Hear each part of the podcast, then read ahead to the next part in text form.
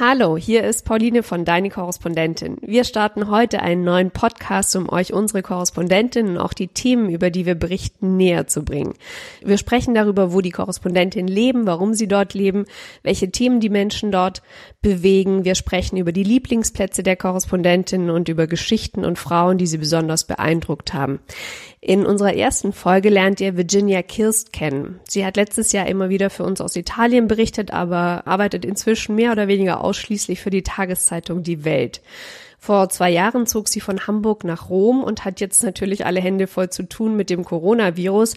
Deshalb wollen wir heute vor allem darüber sprechen, welche Auswirkungen das auf ihr Leben und ihre Arbeit hat. Und jetzt steigen wir direkt ein ins Gespräch und in die erste Folge von Deine Korrespondentin, der Podcast.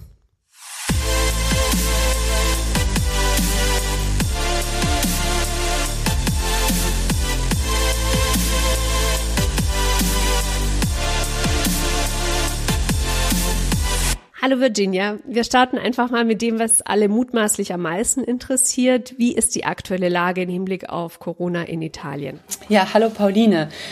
Die Lage im Hinblick auf Corona in Italien verändert sich jeden Tag. Wir hatten eigentlich alle gehofft, dass heute am 18.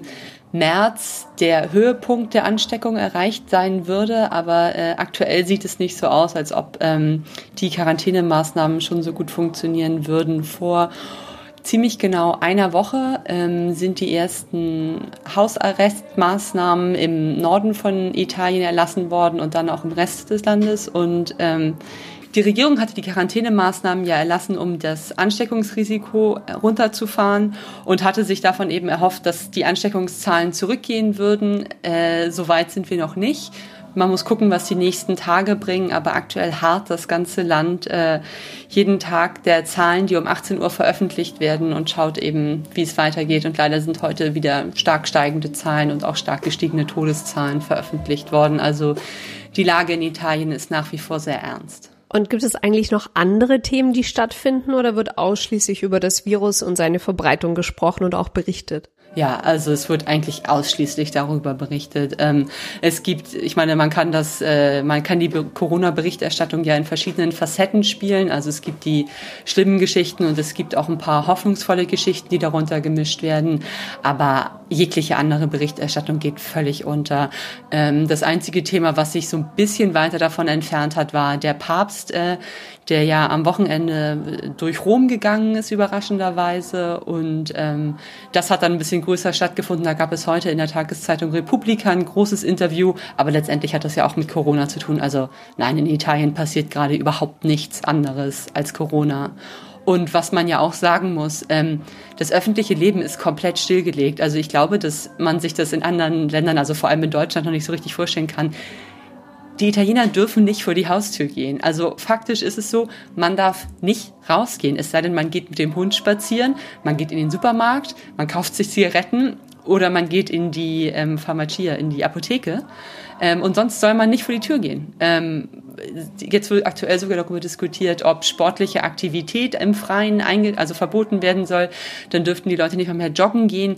Die Parks sind geschlossen worden, damit nicht zu viele Leute gleichzeitig im Park spazieren gehen. Also das öffentliche Leben in Italien findet nicht mehr statt. Es geht um nichts anderes. Das heißt, wenn man sich vorstellt, viele von den Zuhörerinnen kennen ja Rom vielleicht, auch weil sie schon mal da waren die Straßen sind menschenleer oder wie würdest du den Unterschied zu vor Corona beschreiben? Also als das Dekret erlassen wurde, hatte ich mir Rom auch völlig menschenleer vorgestellt. Ähm, ganz so doll ist es nicht.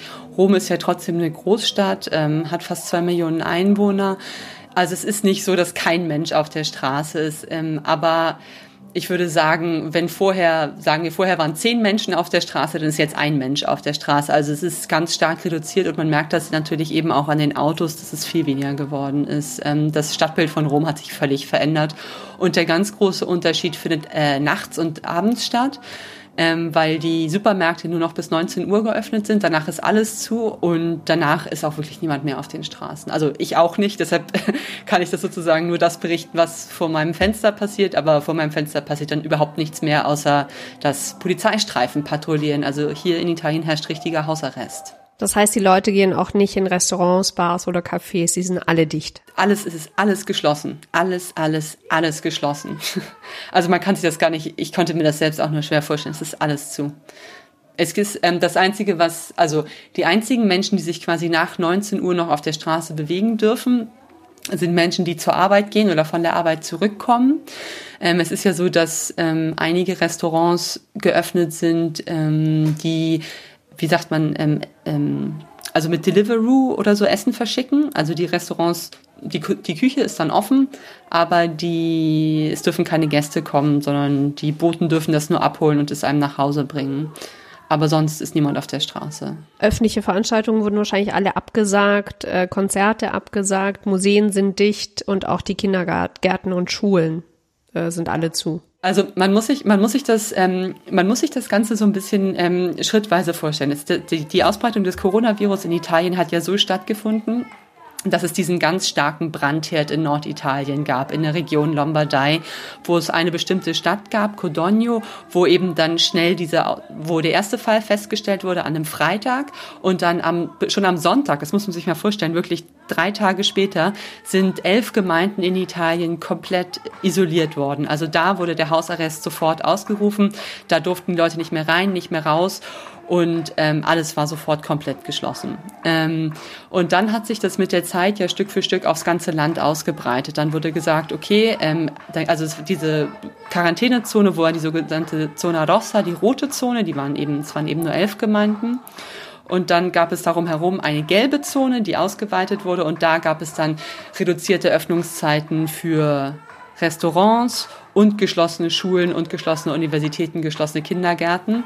Und dann ungefähr anderthalb Wochen später hat die Regierung gemerkt, dass die Maßnahmen nicht ausreichen und hat es eben aufs ganze Land ausgebreitet. Das heißt, ähm, schon seit über einer Woche sind alle Restaurants und alles geschlossen und in einigen Regionen gehen die Kinder mittlerweile seit fast einem Monat nicht mehr in die Schule. Also Italien steckt schon viel, viel, viel tiefer in der Corona-Krise drin, als wir das in Deutschland uns bisher vorstellen konnten. Ja, ich hatte nämlich auch so den Eindruck, dass man relativ schnell versucht hat, das Virus einzudämmen, indem man eben diese Städte quasi ähm, ab, abriegelt und Ausgangssperren verhängt. Waren diese Maßnahmen aus seiner Sicht ausreichend oder hätte man noch mehr tun müssen? Die Frage ist schwer zu beantworten und ich finde es auch interessant, wie unterschiedlich die in deutschen und italienischen Medien beantwortet wird. Ich glaube, dass die Maßnahmen einerseits sehr schnell waren, aber ich glaube, dass sie nicht flächendeckend genug waren. Also am Freitag war der erste Fall. Am Sonntag wurden die ersten zehn Gemeinden, elf Gemeinden abgeriegelt. Wahrscheinlich hätte schon direkt in dem ersten Schritt die gesamte gelbe Zone abgeriegelt werden müssen. Das Problem ist nur eben, dass diese gelbe Zone 16 Millionen Menschen betrifft, also die ganze Lombardei. Das gesamte Wirtschaftsleben in diesen Zonen wurde damit ja auch äh, lahmgelegt. Und ich glaube, dass es utopisch ist, jetzt zurückzugehen und zu sagen, das hätte alles viel weitreichender von Anfang an gemacht werden müssen, weil das völlig unrealistisch war alleine dieser Umstand, dass elf Gemeinden abgeriegelt wurden, war für uns, wir sind aufgewacht und dachten, das, das kann doch nicht sein. Wir hatten, wir haben alle, wir haben gescherzt, mal gucken, also gestern waren es sechs Angesteckte, mal gucken, wie viele es am nächsten Tag sind und dann von morgen auf übermorgen waren auf einmal ganze Gemeinden von der Öffentlichkeit abgesperrt. Also ich glaube, die Regierung hat schnell reagiert und hat das gemacht, was in der öffentlichen Meinung akzeptiert werden konnte. Und erst als alle gesehen haben, dass die Zahlen weiter stiegen, haben die Leute gesehen, okay, vielleicht müssen wir auch noch mehr tun. Ich glaube, ein Fehler, den die ähm, Regierung gemacht hat, war, dass sie äh, schlecht kommuniziert hat, als, das, als die Quarantänezone ausgeweitet wurde. Das war genau eine Woche, also an dem Sonntag, nachdem die ersten Quarantänezonen verhängt wurde, ähm, wurde über ein Dekret ähm, im Parlament diskutiert, ähm, wo es eben darum ging, den gesamten Norden komplett unter Quarantäne zu stellen. Und ähm, das kam auch ziemlich, das kam von einem Samstag auf einen Sonntag und da waren die Leute, da gab es dann äh, Push-Meldungen der verschiedenen Nachrichtenseiten, die gesagt haben, der Norden wird geschlossen. Und dann haben die ganzen Leute, die in Norditalien arbeiten, aber eigentlich aus Süditalien kommen, sind zu den Bahnhöfen gerannt, um die letzten Züge zu bekommen, die sie noch nach Süditalien bringen. Und das ist natürlich das Schlimmste, was passieren konnte, weil dann die ganzen Leute, die vielleicht den Infection in sich getragen haben und den, das Virus so mit sich mitgenommen haben. Also ich glaube, das war, das war ein großer Fehler, den die Regierung gemacht hat, dass sie nicht mm, sozusagen das Dekret komplett veröffentlicht hat und gesagt hat, kontrolliert könnt ihr euch trotzdem weiter bewegen, in Notfällen könnt ihr euch trotzdem weiter bewegen, aber äh, haltet euch an die und die Maßnahmen. Man liest ja in Deutschland auch immer wieder, dass man die exponentielle Verbreitung in Italien unterschätzt habe und dass sich deshalb so viele äh, Menschen angesteckt haben sollen. Glaubst du, da ist was Wahres dran oder ist es einfach eine überhebliche Einschätzung der Lage? Ich glaube, dass es eine überhebliche Einschätzung der Lage ist, ehrlich gesagt. Es ist ja so, ich habe mit der Ärztin gesprochen, die ist zufällig in meinem Bekanntenkreis, die den Fall 1, also der wird hier in Italien Paziente Uno genannt, das heißt, der heißt Mattia, das ist ein 38-jähriger Sportler, ähm, der der erste diagnostizierte Corona-Patient in ähm, Italien war.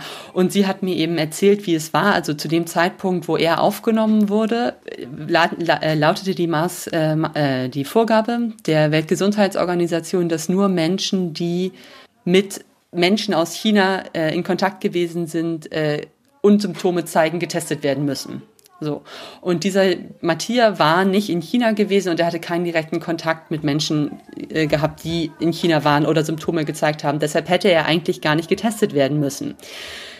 Das, was an seinem Fall eben so schwierig war, ist, dass er sich relativ lange im Krankenhaus aufgehalten hat, ohne dass die Mitarbeiter im Krankenhaus wussten, dass er äh, positiv ist. Und so haben sich ziemlich viele Krankenhausmitarbeiter angesteckt, die dann das Virus wiederum rausgetragen haben ich meine, ich bin kein Virologe, ich kann das nicht einschätzen. Hier in Italien wird die Lage so diskutiert, dass gesagt wurde, es wurde sehr, es wurde sehr viel getestet und die öffentlichen Stellen haben das getan, was sie konnten. Ich glaube, rückwirkend können alle Länder sagen, Italien hat nicht genug getan, aber ich glaube, die Regierung hat versucht, die Situation so gut sie konnten unter Kontrolle zu bringen.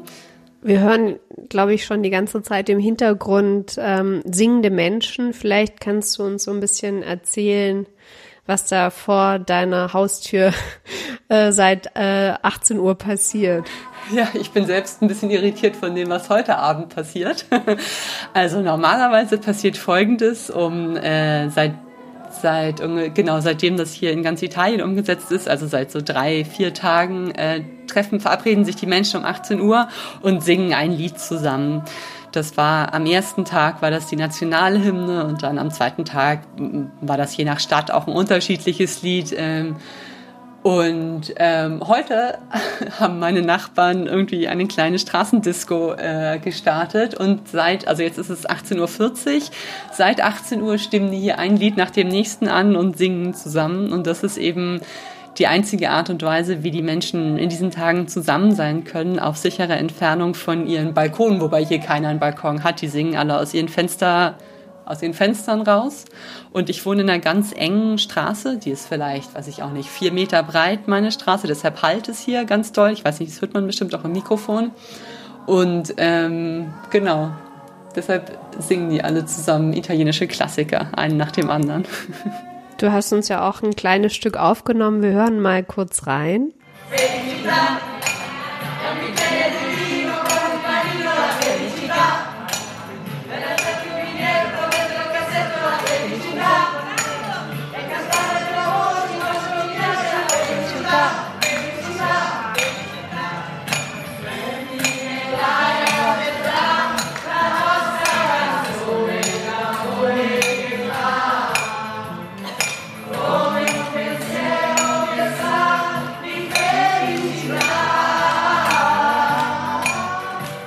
und wie wirkt das auf dich? Also ist es so, dass dich das jetzt berührt, quasi, die du eine sehr starke Zugewandtheit zu diesem Land auch hast und auch zu der Stadt Rom? Ja, das berührt mich schon. Ähm, vor allem als sie die Nationalhymne gesungen haben, also sowohl vor meinem Fenster als auch wenn ich die Videos angeschaut habe, die ja im Internet davon zirkulieren.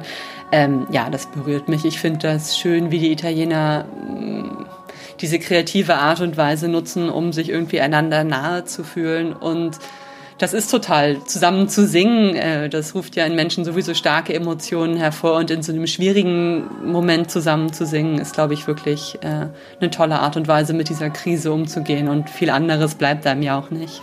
Und wie geht eigentlich dein persönliches Umfeld mit der ganzen Situation im Hinblick auf Corona um? Was würdest du sagen? Also ich würde sagen, es hat sich stark gewandelt. Ne? Am Anfang ähm, dachte man erst, es sei alles ein bisschen übertrieben. Dann hat man gesagt, okay, sind wir mal lieber vorsichtig.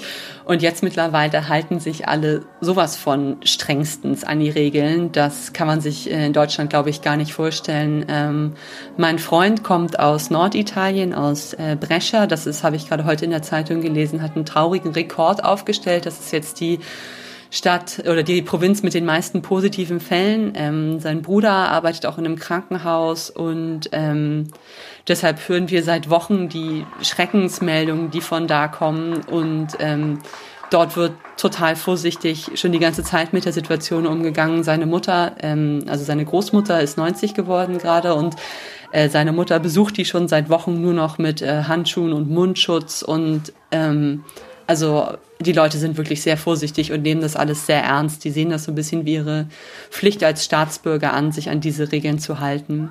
Ähm, ich selbst war so ein bisschen ähm, entspannter anfangs noch. Also ich habe gesagt, naja, man kann mir ja nicht verbieten, vor die Tür zu gehen und ich will ja, man muss ja auch spazieren gehen, sonst dreht man ja durch. Ich habe auch keinen Balkon, meine Wohnung ist 35 Quadratmeter groß. Ähm, ich muss ja mal atmen.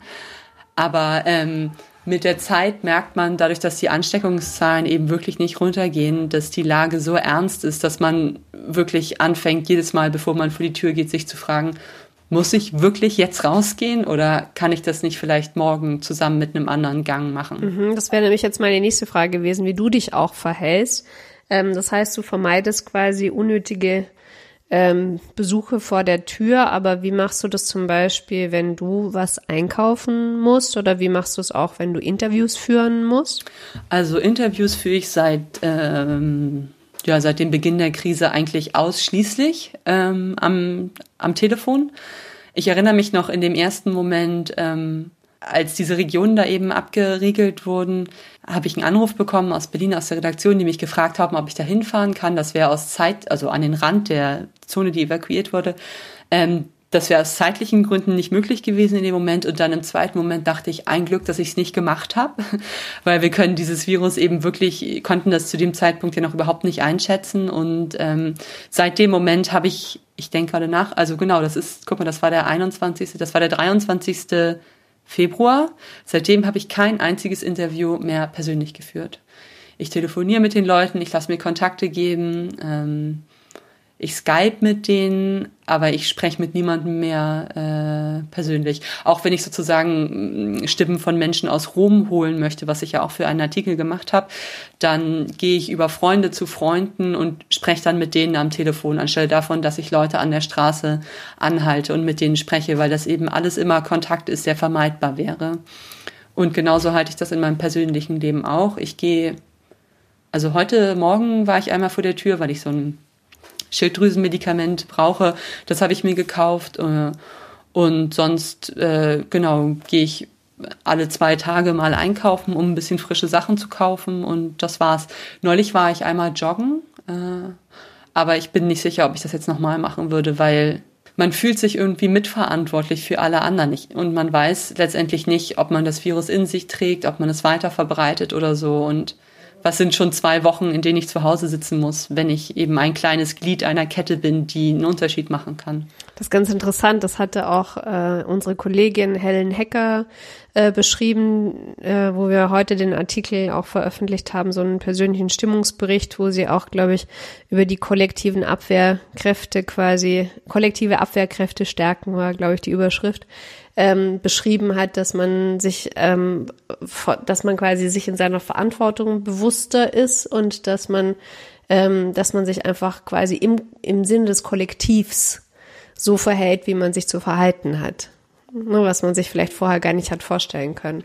Ja, und äh, genauso ging mir das eben auch. Ich bin, ich bin ja ähm, eben als, als das alles losging mit dem Hausarrest und so weiter, dachte ich, na ja, aber ich bin ja Journalistin, für mich ist es ja auch wichtig, ich bin ja hier, um zu berichten, was passiert, ne?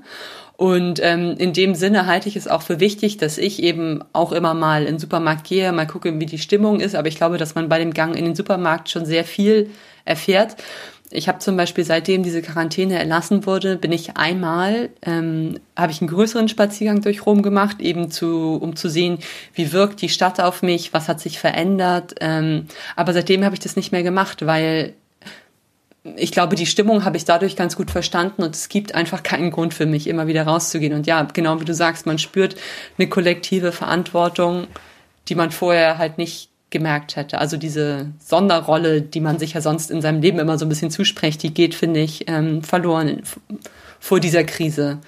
Und das Ganze ähm, ist aber eben nur so bedrückend, weil es diese irren Zahlen aus Norditalien gibt und diese schrecklichen ähm, Berichte aus den Krankenhäusern. Also ähm, ich gucke jetzt gerade mal in die Daten, die bekommen wir jeden Tag von dem äh, Gesundheits, äh, äh, Gesundheitsministerium zugeschickt, ähm, wir Journalisten.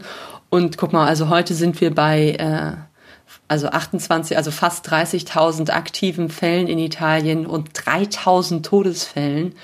Ähm, also das ist wirklich, das sind Ausmaße, da, da, da kriegt man es echt mit der Angst zu tun, denkt man so dafür bleibe ich doch lieber noch ein bisschen zu Hause. Und gibt es eigentlich Anzeichen, dass die Maßnahmen inzwischen Wirkung zeigen, also dass tatsächlich sich weniger Menschen neu infizieren? Also ist dieses Plateau schon erreicht oder ist es quasi noch in weiter Ferne? Also die hatten ja immer gesagt, dass das ähm, also dass der Peak, die, die Spitze der Ansteckung heute am 18. März erreicht werden würde, eine Woche nach Einführung der Maßnahmen auf dem gesamten Territorium. Das kann man bisher nicht aus den Daten ablesen.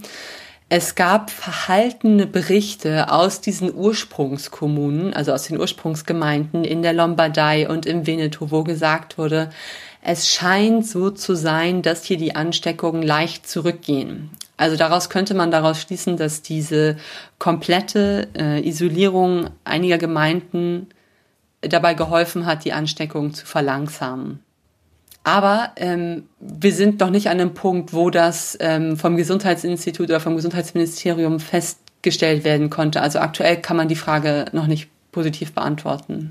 Und wie informierst du dich eigentlich in erster Linie? Also übers Fernsehen oder über Nachrichtenagenturen oder über soziale Medien? Ich informiere mich darüber, dass ich ähm, genau über, ich habe natürlich verschiedene Zeitungen abonniert, die lese ich. Ich habe so ein Nachrichtenüberblick, den ich jeden Tag zugeschickt bekomme, der hilft mir sehr weiter. Und dann gibt es hier was total Nützliches in Italien. Das ist der Auslandspresseclub und die haben eine WhatsApp-Gruppe, ähm, wo alle Kollegen, die eben ähm, Journalisten sind und hier in Italien arbeiten, Mitglieder sind.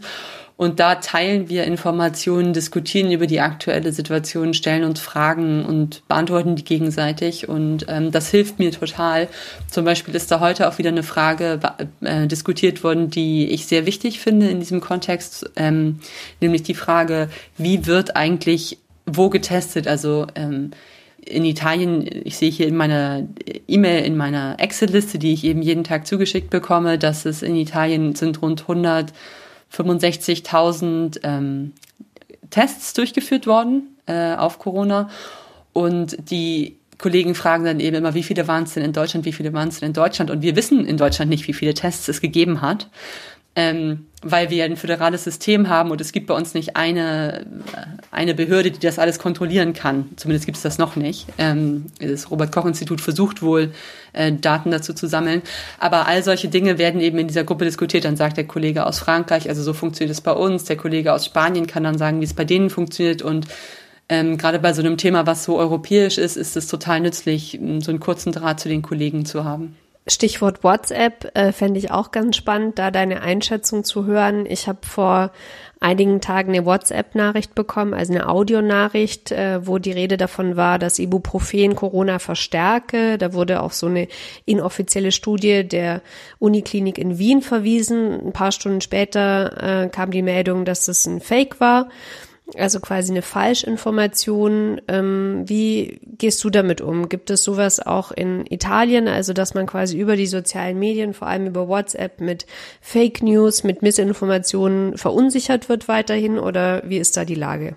Ja, und äh, mit ähm, dem Ibuprofen ist es doch mittlerweile sogar so, dass jetzt sogar, dass es jetzt sogar eine Warnung der Weltgesundheitsorganisation gibt, die sagt, ähm, Ibuprofen nur nehmen, wenn es vom Arzt verschrieben wurde in diesem Corona-Umfeld. Äh, und in Frankreich wird Ibuprofen jetzt noch hinter dem Counter verkauft, sodass der Arzt, äh, der Apotheker immer mitberaten kann. Also vielleicht ist es am Ende doch wahr. Ähm, und äh, ja, genauso ist die Situation hier in Italien auch. Ich bekomme auch Audionachrichten. Ähm, ich habe zum Beispiel eine Audionachricht bekommen, in der äh, gesagt wurde, dass äh, dass das Virus auf den Straßen bis zu zwölf Stunden überleben kann, dass man deshalb seine Jacke und seine Schuhe draußen lassen soll. Ähm, das kann dann immer nicht das kann nicht verifiziert werden, weil die Ärzte eben also einige Ärzte sagen, das wissen wir nicht, andere sagen, das ist so und äh, das führt dann dazu, dass man vielleicht seine Schuhe doch lieber vor der Tür stehen lässt. Ähm, also ja, das passiert hier in Italien auch, aber ich muss sagen, dass davon relativ wenig bei mir ankommt, ähm, weil ich weiß nicht genau, woran das liegt. Ich, ich habe eine, eine Gruppe, eine WhatsApp-Gruppe mit so ein paar Freundinnen von mir und da schicken die teilweise ziemlich viele Verschwörungstheorien rein, die die dann wiederum von Facebook haben. Also das gibt es hier schon auch. Äh, es landet nur nicht so viel bei mir. Aber ich glaube, grundsätzlich ist es schon ein großes Problem. Jetzt würde ich gerne noch einen Schritt zurücktreten mit dir, Virginia, und nachspüren, warum du überhaupt seit zwei Jahren in Rom lebst und warum du quasi äh, Hamburg den Rücken gekehrt hast, um in die italienische Hauptstadt zu gehen. Ähm, was würdest du sagen, war die Hauptmotivation äh, vor zwei Jahren als Korrespondentin nach Italien zu gehen?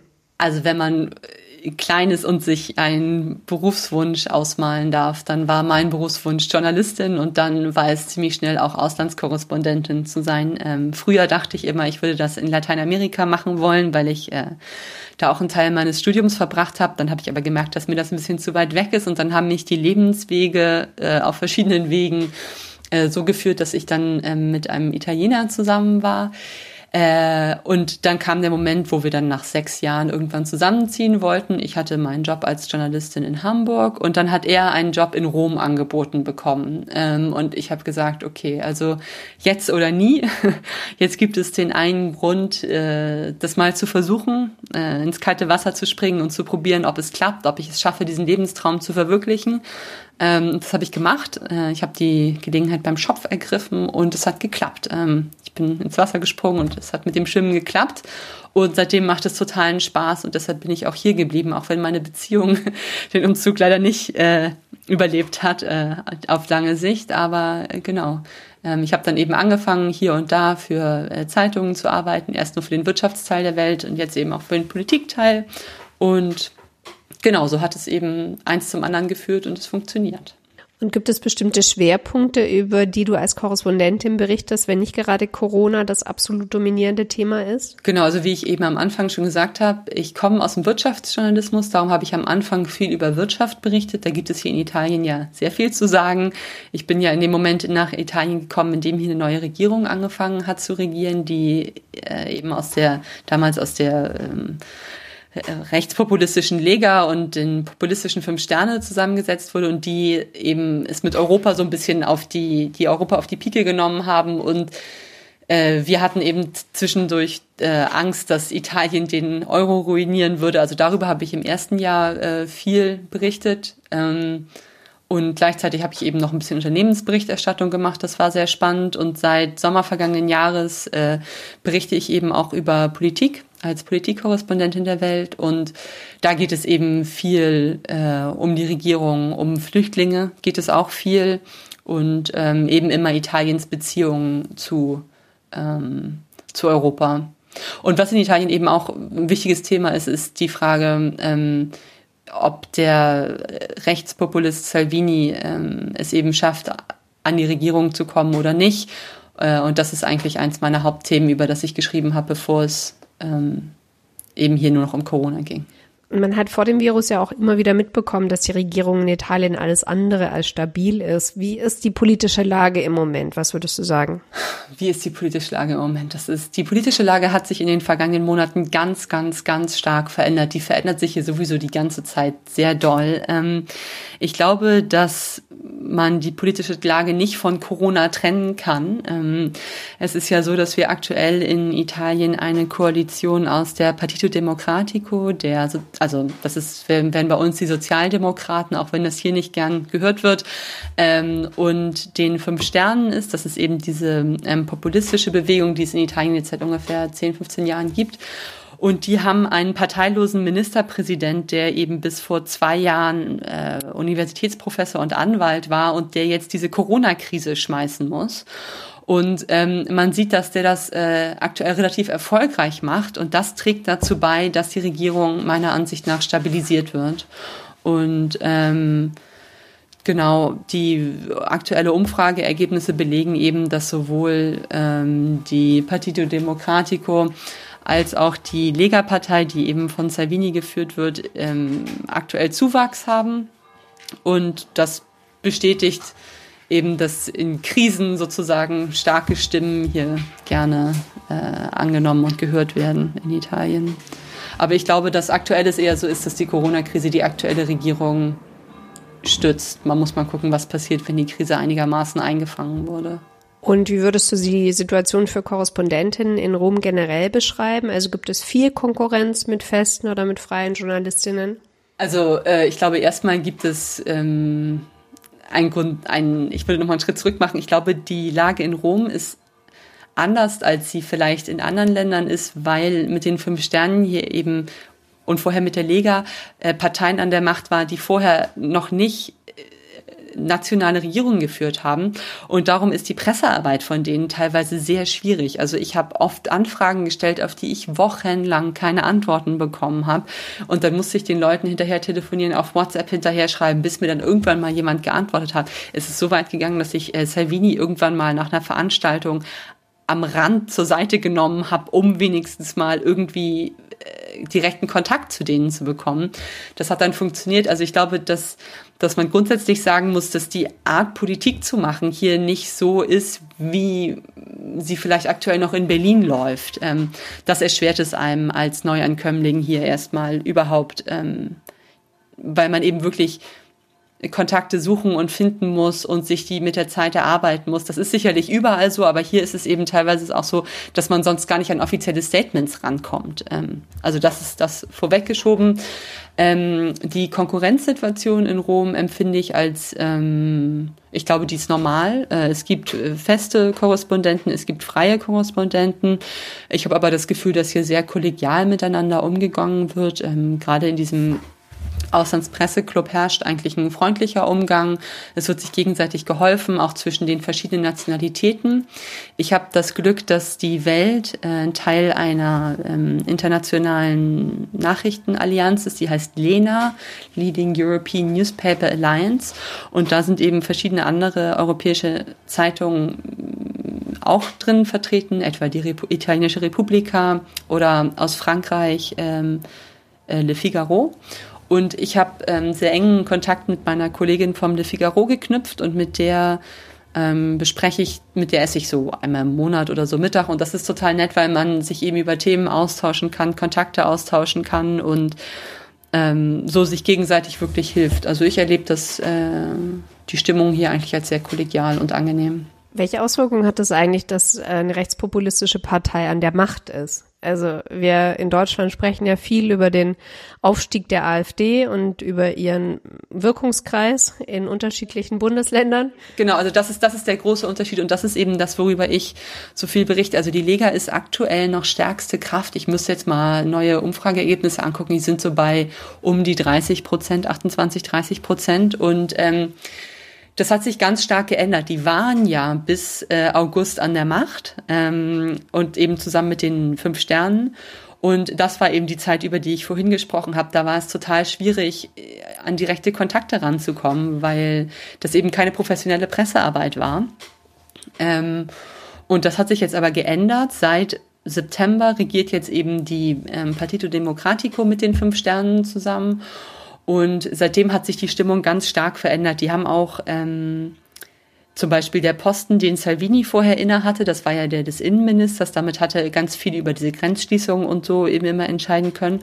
Und an die Stelle haben sie eine sogenannte, wie sagt man das auf Deutsch, eine ähm, ein Technico, also eine, eine Nicht-Politikerin gesetzt, ne? ähm, die eine Bürokratin gesetzt, die eben vorher im Innenministerium bürokratische Arbeiten ausgeführt hat. Und das trägt dazu bei, dass diese ganze äh, Migrationsfrage stark entpolitisiert wurde. Das war natürlich ein absichtlicher Schachzug der Partito Democratico, um eben so ein bisschen die Schärfe aus dieser ganzen Diskussion zu nehmen. Und seit August hat sich das also stark verändert, aber Salvini treibt die Regierung total vor sich her und noch ähm, ich glaube, das war Anfang Februar, das kommt mir jetzt schon wie vor Jahren vor, ja, es muss Anfang Februar gewesen sein, gab es Regionalwahlen in der Emilia-Romagna, darüber habe ich auch viel berichtet. Und jede Regionalwahl ist jetzt ein Kampf zwischen der Partito Democratico und Salvinis Lega, wer das für sich entscheiden kann. Und in der Emilia-Romagna konnte es knapp die Partito Democratico für sich entscheiden. Ähm, aber Salvinis Strategie aktuell, Entschuldigung, ist eben, dass er eine Regionalwahl nach der nächsten gewinnen möchte, um so äh, Neuwahlen auf Nationalebene zu erzielen. Ähm, und so treibt er die Regierung die ganze Zeit vor sich her. Ähm, und die Frage ist eben, ob er es schaffen wird oder nicht. Das, eine Zeit lang sah das so aus. Da hatte er 36 Prozent Zustimmungswerte, aber mittlerweile ist er eben bei ungefähr 30 angekommen. Und jetzt ist die Frage, wie er aus dieser Corona-Krise rauskommen wird. Das ist ähm, also der Umstand, dass, dass er mit diesen rechten Positionen so viel Raum in der öffentlichen Debatte einnimmt, das, das macht schon was mit dem öffentlichen Diskurs, vor allem eben im Internet. Daraus ist ja auch eine Bewegung hier in Italien hervorgegangen, das heißt, die heißen die Sardinen. Und die haben gerade bei der Wahl, über die ich gerade gesprochen habe, in Emilia-Romagna einen großen Unterschied gemacht. Die haben sozusagen gesagt, die haben versucht, die Demokratie wiederzubeleben und sich gegen diesen Hass im Internet gewendet. Und ich glaube, dass die einen großen Anteil daran hatten, dass die Lega in Emilia-Romagna nicht gewonnen hat. Spannend. Also ich war offensichtlich gerade wieder nicht auf dem aktuellen Stand, was finde ich auch in Italien gar nicht so einfach ist, weil sich so schnell ändert. ähm, aber das macht es natürlich auch für dich umso spannender. Ähm, wir gehen langsam auf die Zielgerade zu. Ähm, mich würde noch interessieren, ähm, was würdest du sagen, schätzt du am meisten an Italien, Virginia? Ich will nicht so banal sein, aber das ähm, jeden Tag mit gutem Wetter aufzuwachen, ist schon wirklich äh, etwas, was die Lebensqualität völlig verändert und was sich meiner Ansicht nach auf alle Bereiche des Lebens auswirkt. Das ist ja vor allem in Rom so, dass ähm, das Wetter hier wirklich, also die Römer haben sich wirklich ganz genau überlegt, wo sie ihre Stadt hingebaut haben. Das Wetter ist hier so toll und das führt zu einem völlig anderen Lebensstil. Man ist hier viel mehr draußen, man ist viel mehr mit Leuten zusammen, man tauscht sich viel mehr aus. Ich habe das Gefühl, dass das Leben eben viel mehr im Austausch mit anderen stattfindet. Und das ist etwas, was ich an Italien sehr schätze. Und diese Freundlichkeit. Also jedes Mal, wenn ich zurück nach Deutschland fahre, merke ich eben, dass die Leute doch teilweise ziemlich on the edge sind, ähm, sich gegenseitig anraunzen, jetzt gerade im Winter und so. Und das ist hier in Italien und in Rom einfach nicht der Fall. Obwohl der Umgangston hier natürlich auch nicht nur mit mit Samthandschuhen ist. Aber ähm, ich glaube, dass das Leben ist hier so ein bisschen sanfter und weicher und äh, angenehmer, als es das bei uns in Deutschland ist. Das schätze ich sehr an Italien. Und gibt's was, was dir auf den Zeiger geht? Also was du nicht so gut abhaben kannst? Ähm, ich spreche aus einer sehr privilegierten Position. Ich wohne im Zentrum von Rom und kann überall zu Fuß hingehen. Ähm, deshalb ähm, der Hauptpunkt, der die meisten Menschen, die hier in Rom leben, stört, der stört mich nicht, nämlich der Verkehr. Der ist wirklich äh, schwer zu ertragen, wenn man jeden Tag größere Distanzen zurücklegen muss. Das muss ich nicht. Darum beschwere ich mich darüber nicht, aber ich glaube, das ist das, was hier in Rom wirklich das größte Problem im täglichen Leben ist, was den Alltag angeht. Hm. Und gibt's was, was wir uns Deutschen von den Italienern abschauen können? Ja, ich finde so ein bisschen die Leichtigkeit und die Freundlichkeit, mit der in jeden Tag äh, gegangen wird. Und ähm, ich finde auch der gegenseitige Respekt. Also eine Sache, die mir hier in Italien immer ganz stark auffällt, ist, dass die Italiener uns Deutschen ganz stark angucken. Also es gibt hier immer den Witz, dass gesagt wird, ähm, Deutschland sei der TÜV Italiens. Ne? Also alle Entscheidungen, die hier getroffen werden, wird erstmal geguckt, was Deutschland dazu sagt. Das ist, glaube ich, ein bisschen überzogen. Aber es ist schon so, dass die Italiener mit sehr viel Respekt nach Deutschland gucken. Und ich habe teilweise das Gefühl, dass ähm, die Deutschen sehr stark auf Italien herabblicken. Und das äh, ist, finde ich, nicht richtig und auch nicht gerecht, weil die Italiener ähm, nicht faul sind, nicht äh, wir nicht deren Renten bezahlen und ich habe so ein bisschen das Gefühl, die Deutschen müssten so ein bisschen mit ein bisschen mehr Gutmütigkeit auch nach Italien blicken und nicht das Gefühl haben, dass sie einfach alles besser machen als die Italiener. Vor allem in Zeiten der Corona-Krise sollten die Deutschen sich lieber eine Scheibe von Italien abschneiden, als zu sagen, die waren zu blöd, die Krise zu managen. In unserem Podcast wollen wir auch, dass die Korrespondentin die Zuhörerinnen an ihre Lieblingsorte mitnehmen, also quasi ähm, einfach vor Ort gehen und da so ein bisschen beschreiben. Jetzt ist es ja bei dir relativ eingeschränkt mit vor Ort gehen und vor die Tür gehen. Deswegen würde ich dich einfach so fragen, was, ähm, was ist denn dein Lieblingsort? Würdest du uns verraten, wo du am liebsten in Rom hingehst und warum? Ja, am liebsten gehe ich nachts durchs Zentrum von Rom. Ähm, am liebsten im Sommer, also wenn es schon schön, wenn es schön warm ist, nachts nach, weiß ich nicht, ein Uhr nachts, äh, gehe ich gerne durch die Straßen des historischen Zentrums und es ist unfassbar, diese ganzen Monumente und Piazzas für sich alleine zu haben. Das Pantheon zum Beispiel ist ähm, liegt dann ja, das ist ja eigentlich eine normale Kirche und die liegt dann vor diesem wunderbaren Platz und diese riesigen Säulen, die das Dach des Pantheons halten, sind so riesige Marmorsäulen, die kann man hingehen, die kann man anfassen und man kann die Geschichte richtig erleben ähm, und sie eben auch in Ruhe erleben, wenn es nachts ist. Und das finde ich total schön. Dann ist man manchmal an der Fontana di Trevi fast alleine. Ähm, und das ist mein liebster Zeitvertreib in Rom. Und wie sieht eigentlich deine persönliche Perspektive aus? Also quasi, wie lange bleibst du noch in Rom? Wie lange hast du vor, noch in der italienischen Hauptstadt zu weilen und dazu berichten? Ich bleibe jetzt erstmal so lange hier, wie ich weiterhin Aufträge habe und mir damit mein Leben finanzieren kann. Ähm, und dann wird sich schon zeigen, was das Leben bringt. Also ich habe mir kein Enddatum für meinen Aufenthalt gesetzt und hoffe, dass, dass es alles äh, vor allem mit dem Geld gut weitergeht. Das ist ja doch wirklich wichtig, weil das Leben hier in Rom ist ja äh, nicht günstig. Ähm, darum hoffe ich, dass ich immer schön weiter Arbeit habe und dann mal sehen, wo mich das Leben hinträgt. Und zum Schluss würde ich dich bitten, den folgenden Satz zu vervollständigen. Italien ist für mich meine neue Heimat.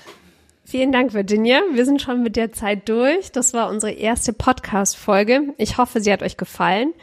Wir probieren dieses Podcast-Format jetzt einfach mal drei Monate lang aus. Das heißt, es wird insgesamt sechs Folgen geben, alle zwei Wochen eine neue Folge mit einer Korrespondentin, die irgendwo zwischen Santiago de Chile und Kabul verstreut ist. Wenn ihr Anregungen, Lob oder Kritik habt, lasst uns das gerne zukommen, entweder per Mail oder auf unseren sozialen Kanälen. Und zum Schluss möchte ich gerne noch darauf verweisen, dass unser digitales Magazin vorwiegend spendenfinanziert ist. Das heißt, ihr könnt uns unterstützen, indem ihr uns einen monatlichen Betrag von fünf oder zehn Euro auf Steady überweist oder ihr spendet einmalig. Unsere Kontonummer findet ihr auf der Webseite ganz unten neben dem Facebook- und Twitter-Feed unter dem Button Spenden. Wir sagen grazie, arrivederci und bis zum nächsten Mal in zwei Wochen.